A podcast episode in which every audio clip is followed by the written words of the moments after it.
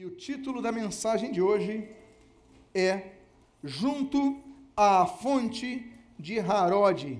Abra a sua Bíblia no livro dos Juízes, capítulo de número 7. Eu gostaria de ler o primeiro versículo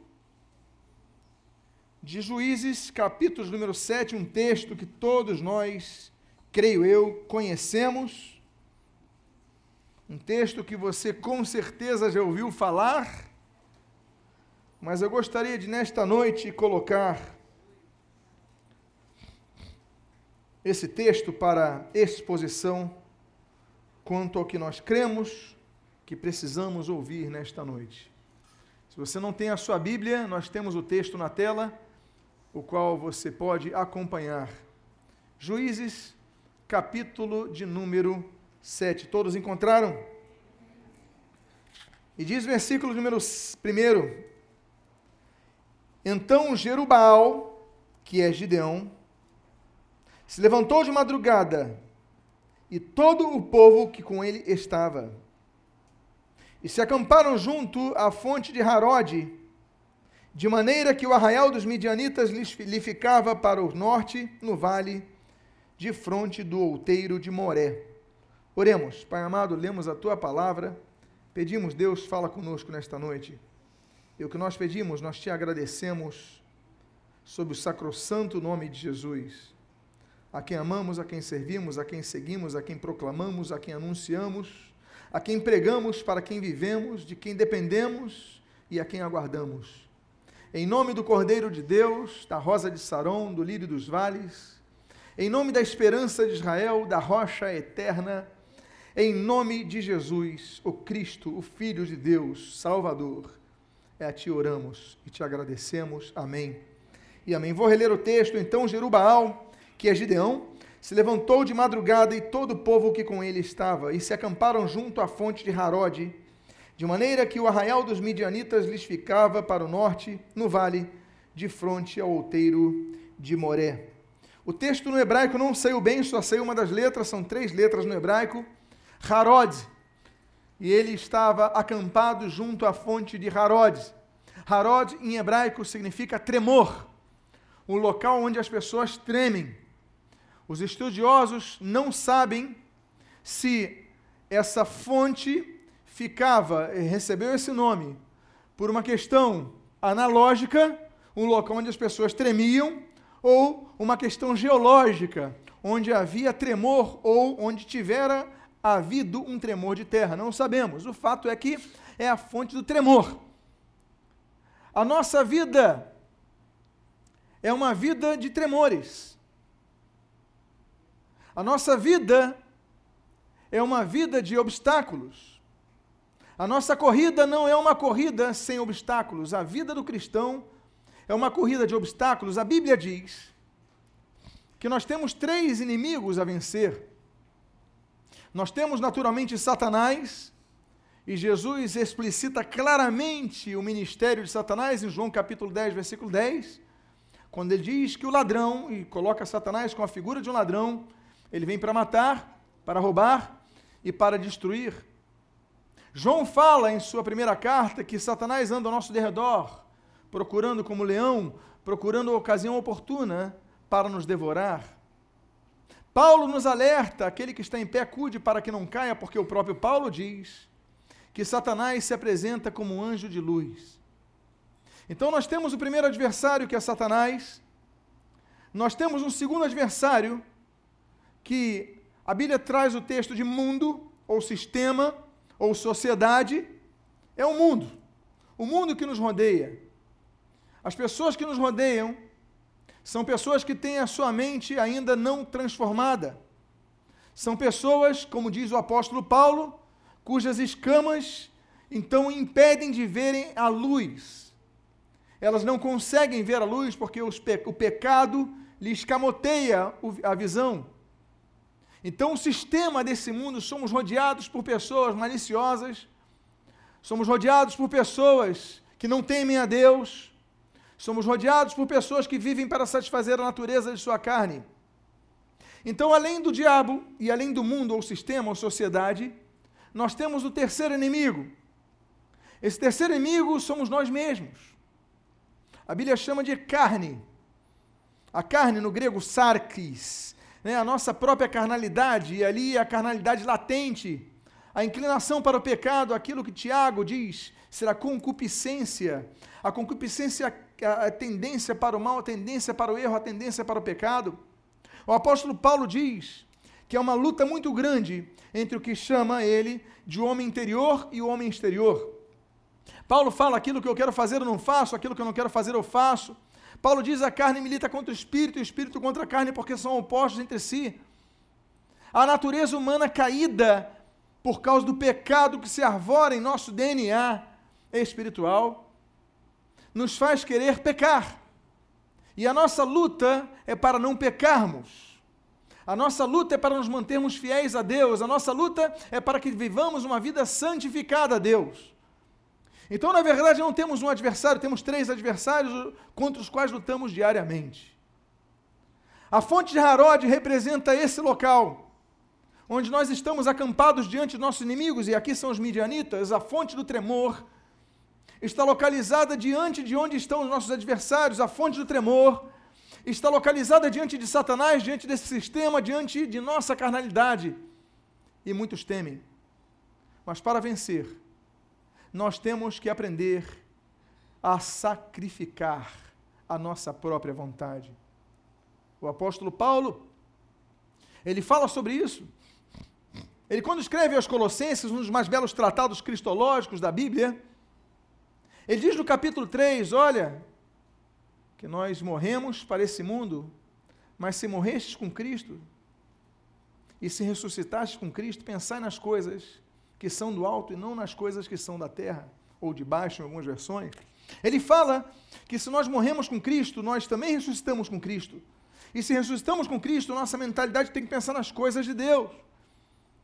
Temos que temer a Deus, que eu preciso da sabedoria. Então, primeira coisa que nós devemos é sacrificar essa vontade de pecarmos com oração, com santificação, com vigilância. Jesus nos ensinou a orar, mas também a vigiar, porque a carne é fraca, ela tende a pecar. Mas o que me chama a atenção é que Gideão se levanta num horário incomum para que alguém se levantasse. Diz a Bíblia no início desse texto: Então Jerubaal, que é Gideão, se levantou de madrugada, e o que eu acho interessante, e todo o povo que estava com ele. A igreja é importante. A igreja que é tão atacada nos últimos dias, e se a igreja sempre foi atacada pelo diabo, e sempre foi perseguida pelos de fora, nessas últimas décadas, nós temos encontrado um novo patamar de ataque da igreja, o chamado fogo amigo. Pessoas que foram derrotadas na fé, dizem-se cristãs e atacam a própria igreja. Pessoas que falam contra a igreja e se dizem evangélicas. Pessoas que não frequentam igreja nenhuma, não congregam e de maneira escancaradamente afrontosa ao texto de, de Hebreus capítulo 10, versículo 35, não congregam, não querem ser amoestadas. São pessoas de dura cerviz e que atacam a própria igreja. Mas aqui nós vemos que para que o povo tivesse vitória, todos se levantaram de madrugada. Gideão e todo o povo. Significa que o esforço não depende de um, mas o esforço foi coletivo. As nossas vitórias, que podem ser traduzidas em vitórias individuais, muitas vezes têm a sua origem na unidade coletiva. Quantos aqui não foram abençoados por esse louvor maravilhoso que veio do alto, que quebrou os corações mais empetrecidos, que adoraram a Deus em espírito e verdade, a força do louvor com o povo unido. Jesus, com certeza, pela sua onipresença, ele está presente onde um está presente. Se você estiver numa ilha isolada sozinho, Jesus está presente, mas por que ele diz que estaria presente onde dois ou três estivessem reunidos? Porque Jesus quer falar da coletividade. Porque Jesus toma ceia com seus doze discípulos. Porque Jesus, ele chama doze discípulos, se ele podia exercer o seu ministério sozinho. E tudo que ele desempenhou, ele podia desempenhar com perfeição. Porque a coletividade nunca foi um ponto que Deus abriu mão. Até para criar o homem, ele cria a mulher a seguir. O núcleo familiar, as sociedades. Ele cria as tribos, ele fala: olha, a tribo de Judá vai fazer isso, a de Benjamim vai fazer isso, a de Dan vai fazer isso, a de Azer vai fazer isso, a de Zebulon vai fazer isso. Cada tribo vai ter uma função. Quando ele chama o sacerdote, ele vai falar: essa vai ser uma linhagem de sacerdotes. Porque Deus, que opera no individual, o faz através do coletivo. A igreja é isso. Você foi salvo porque alguém pregou para você. E você tem discipulado pessoas e abençoado pessoas porque você vê o coletivo. Todos se levantam de madrugada. É sacrifício para um, é sacrifício para todos, porque é vitória para todos. O belo do Evangelho é que ele não é egoísta de per perceber que a minha vitória é apenas a minha. Eu quero vencer, mas eu quero vencer, mas eu quero que você vença, eu quero vencer para te ajudar a vencer. Isso é altruísmo. Diferentemente do egoísmo, o altruísmo é o que caracteriza o cristão, deve caracterizar. Então todo o povo se levanta de madrugada e continua o texto dizendo no versículo número 2: Disse o Senhor a Gideão: É demais o povo que está contigo para eu entregar os midianitas nas suas mãos. Israel podia se poderia se glorificar contra mim, dizendo: A minha própria mão me livrou. Amados, você sabia que muitas das derrotas que nós sofremos em nossas vidas são causadas por pessoas que estão do nosso lado. Às vezes, gente demais atrapalha. Não existe um ditado que diz que um é pouco, dois é bom, três é demais? A Bíblia mostra isso. Muitas vezes, gente demais atrapalha e causam queda. O que é o adultério que destrói famílias? É quando a gente demais, onde não deveria haver. Ou não é? Quando as pessoas vão decidir experimentar uma droga, é porque estão andando com gente demais, gente que não deveria, porque essa gente oferece, essa gente seduz, essa gente traz seus argumentos, e muitas vezes, por alguém querer pertencer a um determinado grupo, essa pessoa cede, porque a gente demais.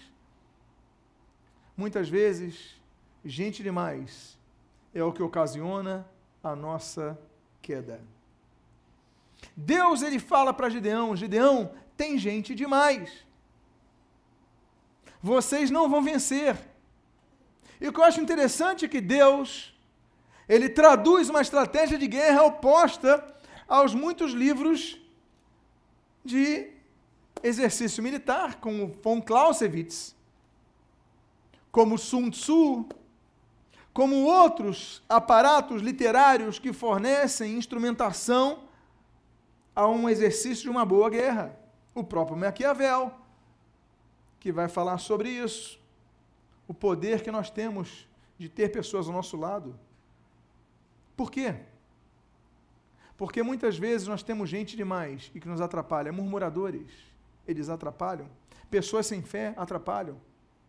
Às vezes você está andando num projeto, tem o seu projeto, você, eu vou voltar a estudar, eu vou voltar a dirigir, eu vou voltar, eu vou ter minha empresa, e você está ali com três pessoas na tua fé, aí você compartilha com alguém a pessoa, e nesse tempo de crise?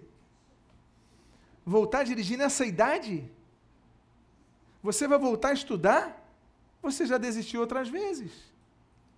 Aí você esbarra com uma pessoa e todos os seus sonhos desmoronam porque tem gente demais. Deus falou isso para Gideão: Gideão, tem gente demais. É demais o povo que está contigo para que eu entregue os midianitas nas tuas mãos. E aí Deus começa uma sistemática muito interessante. Nós lemos no versículo número 3. Apregou-a, pois, aos ouvidos do povo, Deus determinando, dizendo: Quem for tímido e medroso, volte e retire-se da região montanhosa de Gileade. Então voltaram no povo vinte e dois mil, e dez mil ficaram. Havia 32 mil pessoas, e aí aqui estamos contabilizando pessoas aptas à guerra. Normalmente homens com mais de 20 anos de idade, conforme preconiza a Bíblia. Então, homens com mais de 20 anos de idade, nós tínhamos ali preparados para a guerra, nós tínhamos ali 32 mil. E ele falou: os tímidos e os medrosos, eles têm que sair do grupo. Deus faz uma triagem. Deus aqui é mais duro do que o capitão Nascimento. Ele fala: tímidos e medrosos estão fora. E aí, de 32 mil, saem 22 mil. Praticamente dois terços. E ficam 10 mil. Foi voluntário. Por quê? Porque se nós vamos enfrentar uma guerra, não será apenas o fato de termos uma arma que nos dará vitória, porque muitos têm a arma da palavra de Deus e são derrotados. Muitos são criados numa igreja e são derrotados. Muitos conhecem versículos da Bíblia e são derrotados. Quantos têm sido derrotados na casa do Senhor? Eles têm a arma, eles têm a Bíblia, mas são derrotados. Por quê? Porque se nós não usarmos a Bíblia com fé e ousadia, isso é apenas um livro com tinta sobre papel.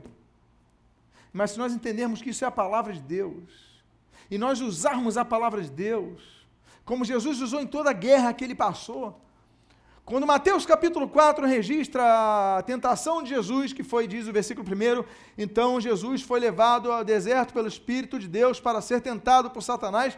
Jesus é levado ao deserto nas três vezes que ele vence Satanás. A Bíblia não diz que ele falou está amarrado. A Bíblia falou, ele disse está escrito. Satanás está escrito, nem só de pão viverá o homem, mas de toda a palavra que sai da boca de Deus. A Bíblia diz então que Jesus enfrenta com a espada do Espírito. Quando nós olhamos a armadura de Deus, que Paulo ali exemplifica como a roupa que nós devemos vestir, nós temos coraça, capacete, nós temos uh, uh, sandália, nós temos vários elementos, cinto, mas nós só temos um de ataque. E a única peça de ataque da armadura de Deus é a espada do Espírito, e diz o texto que é a palavra de nosso Deus. Então nós só podemos vencer a guerra quando nós exercemos a palavra de Deus como? Com fé e ousadia. Como? Sem medo, sem timidez. Nós devemos ser corajosos. É por isso que quando Deus vai dar instrução a um homem que está um pouco perdido, Josué, imagina, 40 anos que Moisés governa 40 anos que Moisés conduz o povo, daqui a pouco Moisés morre. Capítulo 34 de Deuteronômio, morre Moisés. Capítulo 1, Josué se pergunta: e agora? O homem conhecia tudo. Eu era um auxiliar, claro, eu estava numa reunião, estava noutra, mas como conduzir isso?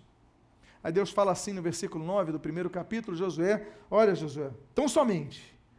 É o que, que ele diz? Você sabe o texto.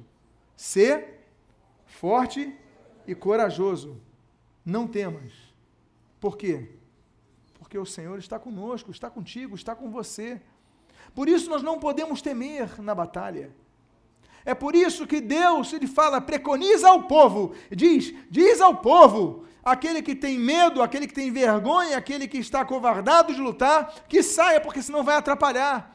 Tem guerras que você não pode chamar a qualquer um para lutar do teu lado, porque essa pessoa vai te atrapalhar. Tem sonhos que você não pode compartilhar com a pessoa que está do seu lado, porque o seu sonho pode ir por água abaixo se essa pessoa estiver do seu lado. Por isso Deus fala, é hora de separação, a hora de separar, porque depois essa pessoa volta. Vai ter um momento que, na história que a pessoa vai voltar, mas agora, na luta, você tem que andar com pessoas com fé do teu lado. Há muitas pessoas que se desviam porque começam a andar com o murmurador do lado. Aí ele começa a reclamar da liderança, ele começa a reclamar disso, começa a reclamar daquilo, começa a reclamar disso, disso. Daqui a pouco você está fazendo mesmo, daqui a pouco você deixa de frequentar a igreja e some. Está desviado. Agora, se você, ao invés de dar ouvido a essa pessoa, começar a dar ouvido àquele que tem fé, aquele que luta, aquele que une e não espalha, aquele que está, você começa a valorizar aquele que tem fé, daqui a pouco você tem com a fé forte. Por isso que a Bíblia diz: companheiro, sou de todos aqueles que te temem aqueles que te amam, eu sou companheiro daqueles que exercem a fé, eu sou companheiro daqueles que frutificam. Então Deus fala: olha, se for tímido e medroso, recolha. O texto continua dizendo, versículo 4 ao 7. O texto assim diz: Disse mais o Senhor a Gideão: Ainda há povo demais. Faze-os descer às águas, e ali tu provarei. Aquele de quem eu disser, eu te disser, este irá contigo, esse contigo irá. Porém, todo aquele de quem eu te disser, este não irá contigo, esse não irá. Fez Gideão descer os homens às águas. Então, o Senhor lhe disse: Todo que lamber a água com a língua, como faz o cão, esse porás à parte, como também todo aquele que se abaixar de joelhos a beber. Versículo 6. Foi o número dos que lamberam, levando a mão à boca, trezentos homens. E todo o restante do povo se abaixou de joelhos a beber água. Versículo 7. Então disse o Senhor a Gideão: Com esses trezentos homens que lamberam a água, eu vos livrarei, e entregarei os midianitas nas tuas mãos pelo que a outra gente toda que se retire, cada um para o seu lugar. Eram quantos homens aptos para a batalha? Acima de 20 anos. Quantos eram no início? 32 mil homens. Aí Deus faz o filtro. Ele fala: se retirem aqueles que desejarem, que se veem tímidos ou medrosos, saiam Dois terços saem. Sobram quantos? De 32 mil cai para 10 mil. Aí 10 mil Deus fala assim: não, tem gente demais. Faz o seguinte: manda eles beberem água no rio. Aquele que beber água que nem um cão, colocar a boca no rio e colocar água com a língua, esse você elimina. E outra coisa: aquele que se ajoelhar para beber água, você elimina. O que, que Jesus, o que, que Deus estava falando nesse momento? Porque aí de 10 mil homens sobram 300. 300 é um número pífio para atacar os midianitas. Você tinha 32 mil, você agora não tem nem 10%. Por quê? Que o que se ajoelhou para beber, e porque aquele que bebia lambendo a água, não puderam entrar. Por um motivo. Se você não vigiar, ainda que você tenha grandes elementos para a vitória, como homens corajosos, você ainda pode perder a batalha. Porque a pessoa que está do seu lado, se ela não vigiar, ela pode morrer na batalha e fazer com que você morra. Deus está falando o seguinte: olha, Josué, só podem estar aptos aqueles que beberem água sem olhar para baixo, atentos, vigiando. Os 10 mil, só 300. Porque tinham 300 que eram corajosos, mas além de corajosos, eram vigilantes. Quando as pessoas caem, não significa que não são aptas para o reino de Deus. Não significa que não têm dons e talentos não significam que conheçam a, não conheçam a palavra, não significa isso. Porque muitos que caem conhecem a palavra são talentosos, são aptos, mas caem por um motivo: porque não vigiam. Se não vigiarmos, podemos ser corajosos, mas nós podemos morrer e fazer com que nosso irmão morra. Por isso que ele falou: não fica ninguém que não vigiou. Sobraram 300 homens. E o texto que você diz, você leu aqui no final, versículo 7: Com esses 300 homens que lamberam a água, eu vos livrarei, e entregarei os midianitas nas tuas mãos, aqueles que vigiaram. A Bíblia continua dizendo, no versículo 8 até o versículo 11, o seguinte: Tomou o povo provisões nas mãos e as trombetas. Gideão enviou todos os homens de Israel, cada um à sua tenda, porém os trezentos homens reteve consigo. Estava o arraial dos midianitas abaixo dele no vale. Versículo 9.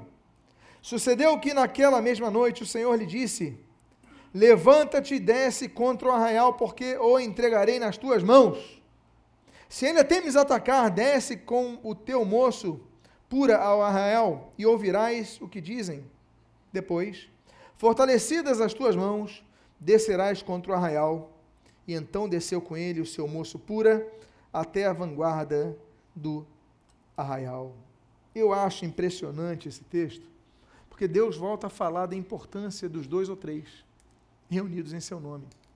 A importância de nós andarmos com pessoas de fé, pessoas que nos encorajem. Se nós estivermos com uma, uma laranja podre do nosso lado, nós podemos ser estragados, mas se nós estivermos com uma brasa viva, nós podemos ser aquecidos. Uma pessoa pode fazer a diferença na sua vida. A pessoa com quem você decida andar, ela vai te influenciar para o bem ou para o mal. Nós vemos aqui um fato interessante: Deus, ele fala para Gideão: Gideão, não são 32 mil, manda o pessoal embora. Gideão talvez tivesse expectativa, bom. Eu acho que vão 10% embora, 20%, vão dois terços. Gideão ficou preocupado. Com certeza, agora só tinha 10 mil.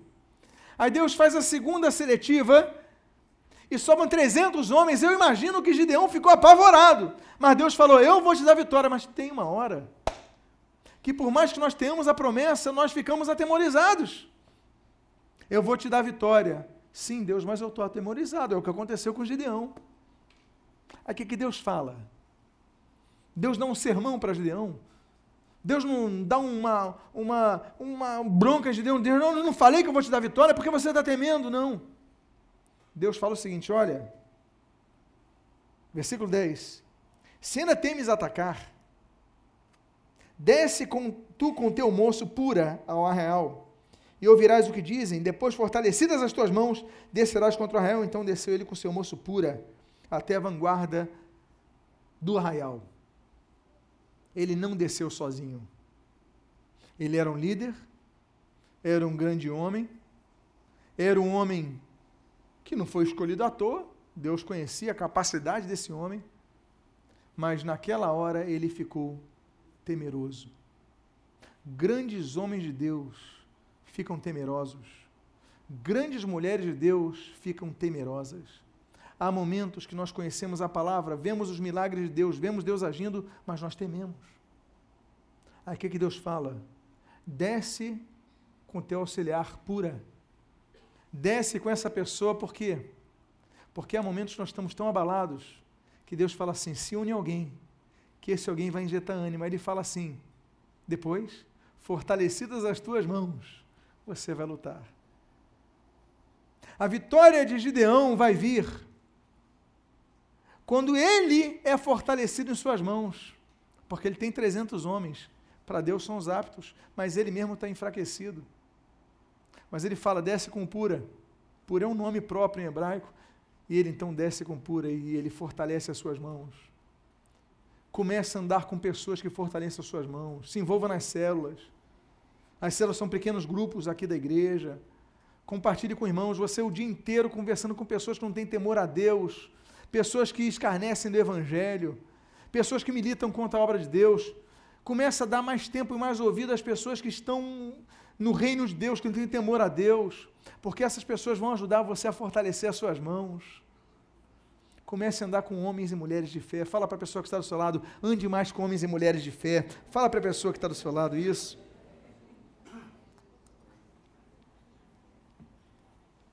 Versículo seguinte.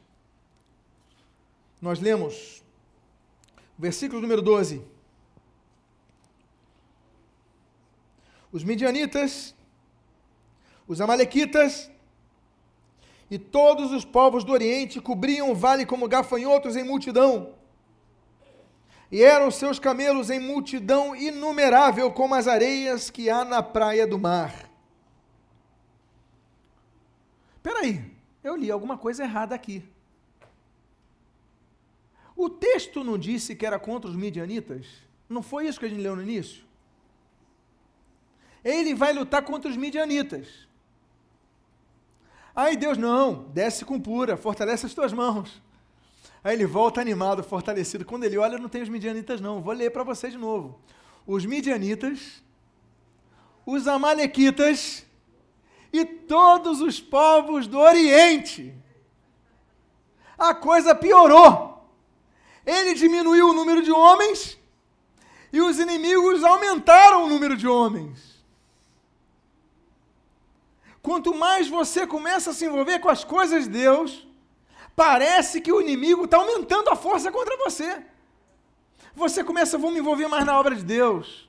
Eu vou estar mais na igreja, eu vou ler mais a Bíblia, eu vou me consagrar mais. Aí começa a aumentar os problemas.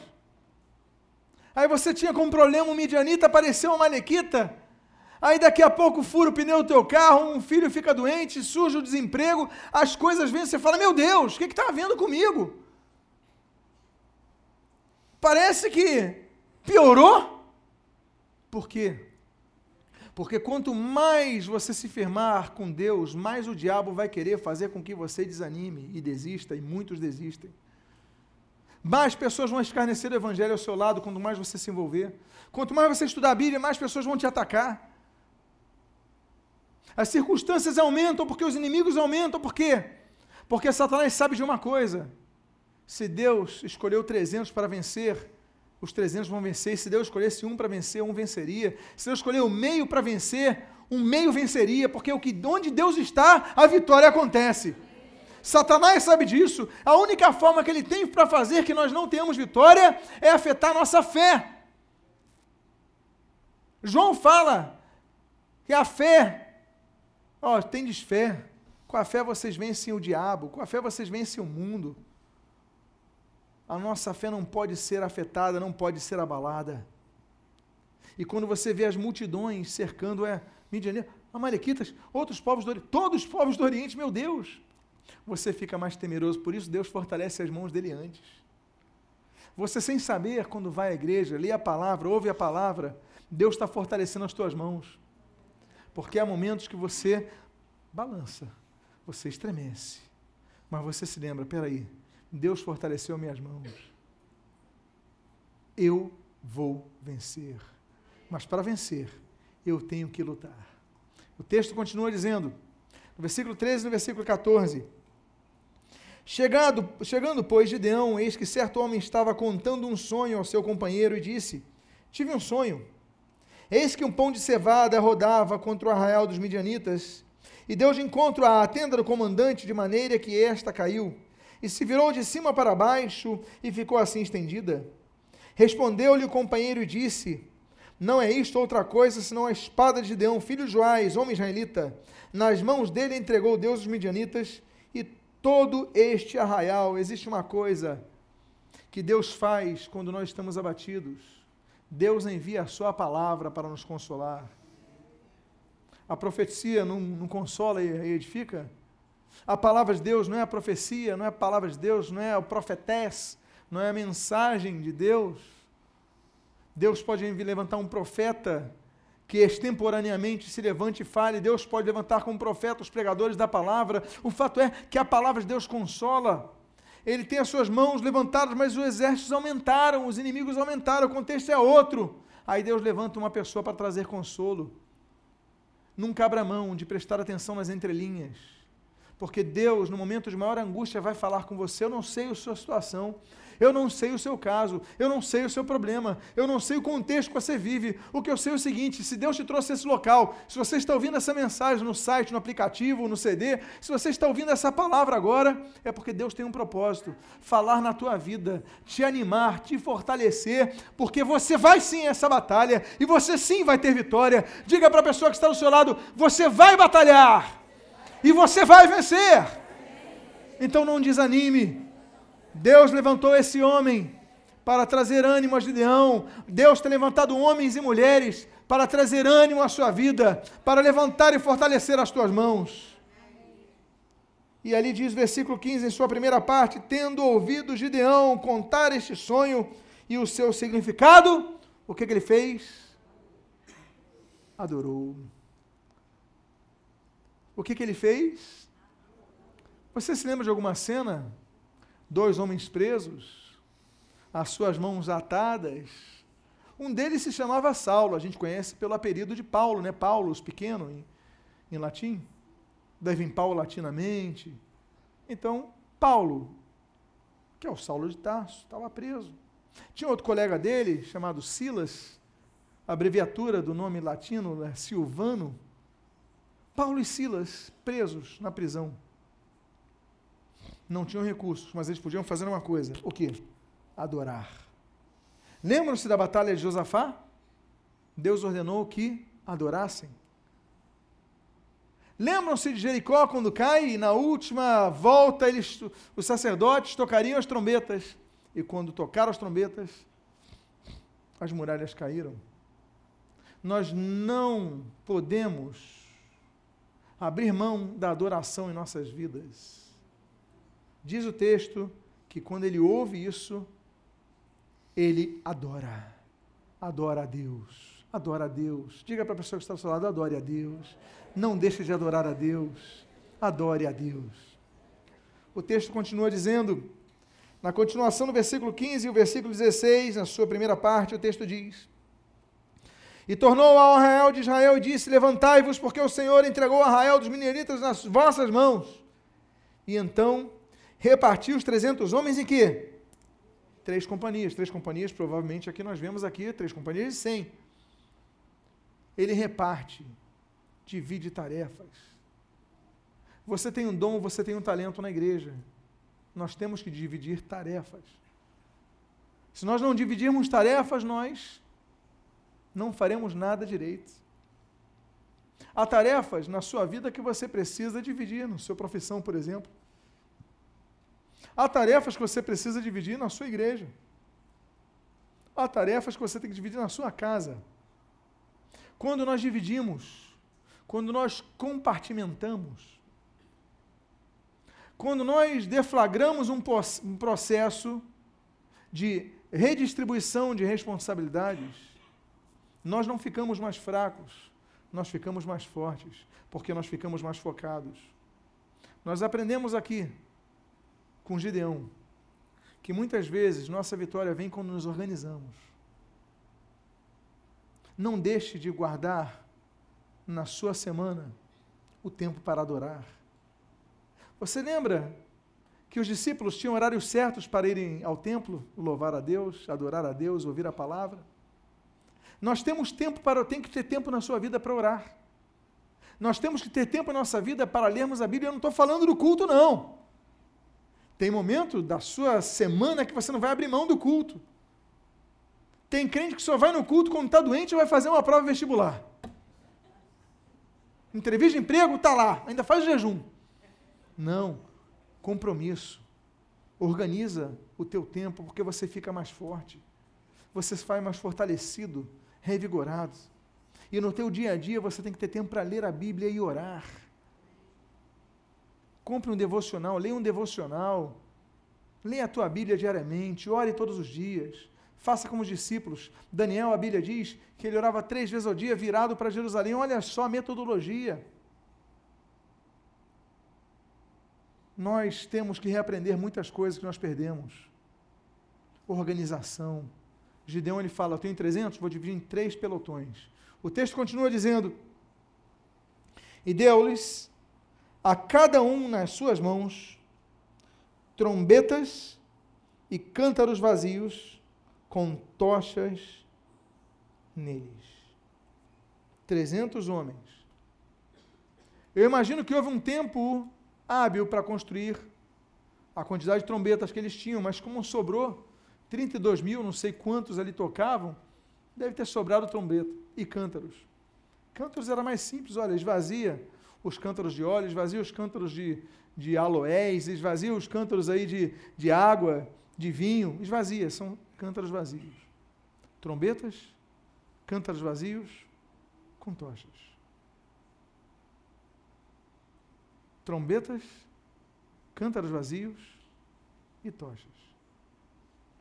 Que são trombetas? As trombetas, eu não estou falando do louvor. Eu estou falando do uso das trombetas numa guerra. As trombetas eram um indicativo de que o povo tinha que se reunir. Quando tocava, digamos, a, um, a, um, a uma batida, tam, as pessoas sabiam, temos que nos reunir. as pessoas se uniam. Quando tocavam duas vezes, por exemplo, hipoteticamente aqui, tantã, as pessoas então iam e atacavam. Talvez três vezes elas recuassem. A trombeta era o que dava ordem para atacar e para recuar. Todos os exércitos usavam trombetas. E ele fala: vocês vão atacar? Vocês precisam de trombetas. Amados irmãos, nós devemos estar preparados para tocar a trombeta, porque a trombeta ela chama o povo a se unir. Quando se toca a trombeta, não é para um atacar, é para todos atacarem. Quando se toca a trombeta, não é para um retornar, é para todos retornarem. A trombeta ela une. A igreja é importante. Seja a sua igreja a Nova Vida, seja a sua igreja a Batista, seja a sua igreja a Assembleia de Deus, seja a sua igreja metodista, a presbiteriana, a... não importa. Esteja unido com a sua liderança. Quando tocar numa direção, ataque. Quando é para retornar, retorne, porque assim nós vencemos a batalha além da trombeta, havia o quê? Cântaros vazios. Cântaros vazios. Despidos de todo valor que pudesse haver nele, seja óleo, seja água, seja vinho, sejam joias. Devemos estar despidos de toda vanglória. Devemos estar despidos de todo orgulho devemos estar despidos de toda vaidade. Os cântaros de nossa vida devem estar vazios para que nós possamos ir à batalha e sobreviver. Porque Deus, Ele nos dará vitória quando estivermos cheios apenas de uma coisa que devia haver no cântaro. Havia trombetas numa mão. Na outra mão havia cântaros, mas havia uma coisa nesse cântaro. Não era óleo, não era água, não eram joias, não era vinho. O que, que havia nesse cântaro? Tocha, fogo. Quando nos despimos de tudo, nós nos enchemos do todo. Quando nos despimos de nossa vanglória, nossa vaidade, nos enchemos do Espírito de Deus. Você sabe o que é o Pentecostes? Você sabe o que é ser cheio do Espírito? É um copo. É um copo de vidro é um copo de vidro lançado no meio do oceano. Ele vai caindo e pousa ali na areia. Ele está cheio de água, mas com o tempo vai entrando areia. E o tempo passa e vai entrando mais areia, e quanto mais areia o copo tem, menos água ele tem. Isso é a lei da física. Os dois corpos não podem ocupar o mesmo espaço. Ou é areia ou é água. E passa o tempo até que aquele copo, ainda que molhado fique, ele está completamente cheio de areia. Aí nós devemos dar lugar ao Espírito, fazendo o quê? Tirando areia. E quanto mais areia nós tirarmos do nosso copo, o que, que vai acontecer com o copo que está no meio do oceano? Ele vai ficar mais cheio de água. Quanto mais nós tirarmos a nossa vaidade, quanto mais nós tirarmos a nossa, a nossa carnalidade, mais cheios vamos ficar do Espírito. A tocha vai estar acesa. O texto seguinte continua. E disse-lhes: Olhai para mim e fazei como eu fizer. E chegando eu às imediações do arraial, como eu fizer, assim fareis. Eu quero dizer uma coisa. Esse homem, Gideão, ele puxou para si a responsabilidade. É hora de nós nos vestirmos com a capa da responsabilidade. Nós devemos nos revestir a tal ponto de dizermos: olha, sede meus imitadores como eu sou de Cristo. Paulo não falou isso em 1 Coríntios capítulo 11, versículo 1. Não falou isso quando escreveu os Coríntios capítulo 6, não falou isso em vários textos. Sede meus imitadores como eu sou de Cristo. Mas Paulo não falou isso por presunção. Ele falou isso porque assumiu a responsabilidade. Gideão falou isso não por presunção, mas por responsabilidade. Você tem que falar isso. Por responsabilidade, olha, seja meu imitador, como eu sou de Cristo.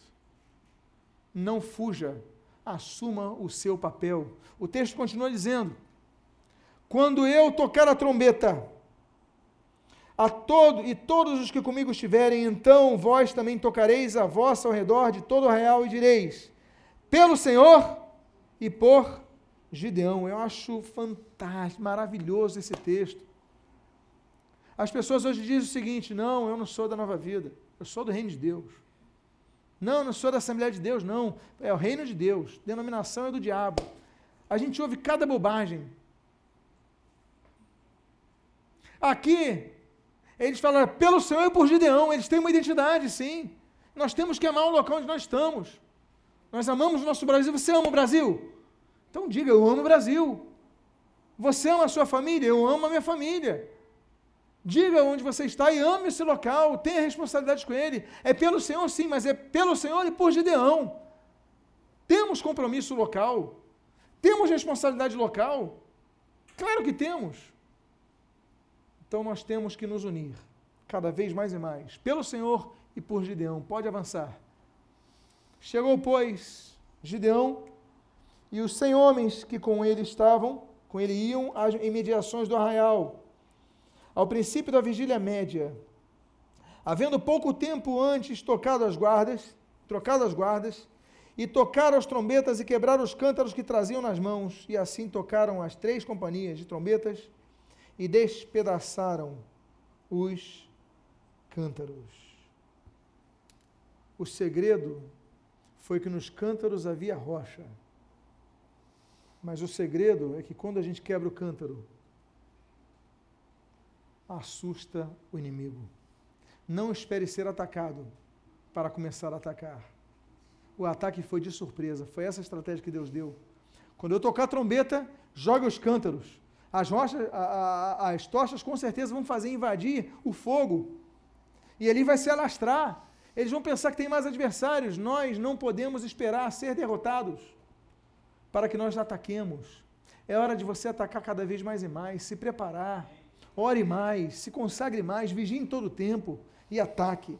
Continua o texto dizendo, versículo 20: e seguravam na mão esquerda as tochas, na mão direita as trombetas que tocavam, exclamaram espada pelo Senhor e por Gideão, e permaneceu cada um no seu lugar ao redor do arraial, que todo, que, que todo deixou a correr, e a gritar, e a fugir. E o texto seguinte, versículo 22, diz, ao soar das trezentas trombetas, o Senhor tornou a espada de um contra o outro, e isto em todo o arraial, que fugiu rumo de Zerará, aí está o texto em hebraico, até Bet-Sita, até o limite de Abel-Meoloá, acima de Tabate.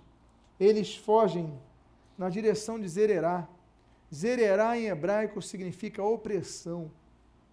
Eles fogem, mas eles são um exército que oprime. Eles procuram deixar e buscar oprimir a sua vida. Mas olha o que acontece. Eles fogem para um local chamado opressão, mas diz o texto, pode voltar, por favor? Eles fogem para o local chamado opressão, rumo de Zererá, mas assim, até Bet-Sita. Bet, em hebraico, significa casa. Sita significa acácia. Nós sabemos da acácia porque a acácia era árvore e era planta que, por exemplo, foi, com a qual foi feita foi feito a Arca da Aliança. Mas a acácia é uma planta muito espinhosa. É uma acácia é muito comum na terra de Israel. E é provável que a coroa de espinho, que na época a árvore que dava mais espinhos era a acácia, a coroa de espinho do nosso Senhor Jesus Cristo fosse feita com ramos da acácia. O que, que eu quero dizer com isso? Eu quero dizer que eles podem fugir para a opressão, mas eles vão encontrar um local onde a palavra a arca da aliança e onde há a coroa de espinhos, o sangue de Jesus derramado em nosso favor. Eles podem fugir para tentar nos oprimir, mas nós temos a vitória pelo sangue de Jesus. Nós temos a vitória pelo sangue de Jesus. Nós temos a vitória pelo sangue de Jesus. Diga para a pessoa que está do seu lado: eles podem tentar te oprimir, mas o sangue de Jesus te dá vitória. E eu encerro com os versículos 23 a 25, quando nós lemos: Então os homens de Israel, de Naftali e de Azer e de todo Manassés foram convocados e perseguiram os inimigos, os midianitas. Gideão enviou mensageiros a todas as montanhas de Efraim, dizendo: Descei de encontro aos midianitas e impedi-lhes a passagem pelas águas do Jordão até Bet-Bará. Convocados, pois, todos os homens de Efraim cortaram as passagens pelo Jordão até Bet-Bará, prenderam os dois príncipes midianitas, Oreb e Zeeb, mataram Oreb na penha de Oreb, e Zeeb mataram no lugar de Zeeb. Perseguiram os midianitas e trouxeram as cabeças de Oreb e Zeeb a Gideão, da além do Jordão. Nós encerramos dizendo o seguinte: os seus inimigos, eles têm nome e sobrenome. São pessoas, são circunstâncias, são contextos. Você tem que persegui-los. Você não pode deixar que eles fujam. Muita gente ensina uma coisa tão antibíblica dizendo que Davi matou Golias dando pedrada nele. Onde está isso na Bíblia? Onde é que a Bíblia diz que Davi matou Golias com a pedrada? Está errado. A Bíblia diz que Davi derrubou Golias com a pedrada. Aí ele foi lá e ele pegou o quê? a espada e arrematou, cortou a cabeça de Golias. Não basta derrubar o gigante, você tem que cortar a cabeça. Não basta você simplesmente dar umas férias para o teu inimigo. Se seu inimigo continua do teu lado, morando no teu lado. Se você continua se encontrando com a sua amante. Se você continua andando com as pessoas que roubam no seu trabalho se você continua andando com os murmuradores e com os escarnecedores, contra os quais a Bíblia diz para que não nos assentemos na roda deles, se você continua fazendo isso, você pode derrubar o adversário por um dia, por dois dias, por três dias. Mas um dia, o Golias vai se reerguer com dor de cabeça, mas vai se levantar. Um dia, os midianitas vão voltar. Então a Bíblia nos ensina. É para nós irmos até ele Oreb e Zeeb, e cortarmos a cabeça deles. A nossa vitória tem que ser completa. A nossa vitória tem que ser plena. A nossa vitória tem que ser total. A nossa vitória tem que ser absoluta. O inimigo não vai se levantar mais contra a tua vida, porque a sua vitória vai ser completa em nome de Jesus. Fique de pé nesse momento. E eu quero dizer a você que vai ficar de pé, fiquem todos de pé. Que hoje é dia que Deus te trouxe aqui para que o inimigo seja derrubado, mas para que o inimigo seja eliminado da sua vida. Feche seus olhos, por favor. E eu quero fazer uma pergunta a você que tem inimigos a serem derrubados. Os midianitas estão acampados. Você parece que você tem pouca coisa nas suas mãos, você tem menos homens do que você pensava, você agora só sobraram 300. Deus te trouxe aqui para o pura, você andar com pura, você andar com alguém que está te dando uma palavra de ânimo, Deus está levantando as pessoas. Mas a guerra, você tem que ir para a guerra, tem que estar unido, as trombetas vão tocar, mas tem que estar unido. Agora eu quero dizer uma coisa para você, você que está passando por isso. E que hoje quer dizer, Senhor, hoje é o dia da minha vitória. Coloca a mão no seu coração se você é uma das pessoas e você colocar a mão no seu coração, sai do seu lugar, vem aqui à frente, que nós vamos orar por sua vida. Hoje é a noite de você derrubar esses inimigos. Hoje é a noite não é apenas de afugentar os midianitas, midianitas, afugentar os povos que estão com ele. Hoje é a noite de você dar vitória completa, completa, completa, eliminando os inimigos da tua vida. Se você tem um amante, é momento de você romper com ela e deixar de sair onde ela está. Você está andando com pessoas murmuradoras, Pare de andar com essas pessoas. Pare de andar com aqueles que estão fazendo mal para a sua vida. E vamos agora, vem aqui à frente, vamos orar. Vamos clamar, feche seus olhos agora e comece a orar. Comece a dizer: Deus me dá força, Deus me dá força, Deus fortalece os meus braços. Pai amado, em nome de Jesus, eu quero te pedir, Deus, que em nome de Jesus tu venhas a fortalecer o braço meus irmãos. Em nome de Jesus, fortalece os meus irmãos que aqui estão. Muitos estão cansados, muitos estão abatidos, porque os inimigos são fortes eles viram os inimigos cresceram, mas vieram aqui porque a tua palavra não nos mente, a tua palavra não deixa cair por terra as promessas de Deus, porque nenhuma de suas promessas cairá por terra. A palavra de Deus assim diz, determina, nós cremos. Pai amado, nós levantamos nossas mãos, abençoamos o teu povo, abençoamos aquele que está aflito, aquele que está cansado, aquele que está apavorado, aquele que está amedrontado, aquele que está debilitado, e que nessa noite fortaleça as suas mãos para que eles possam ver que com cântaro vazio, mas com a tocha, com a espada nas mãos, para que eles possam ver, Deus, que fortalecidos em Ti, com as trombetas unidos, a vitória vem em nome de Jesus. Abençoa os teus filhos em nome de Jesus. Amém e amém.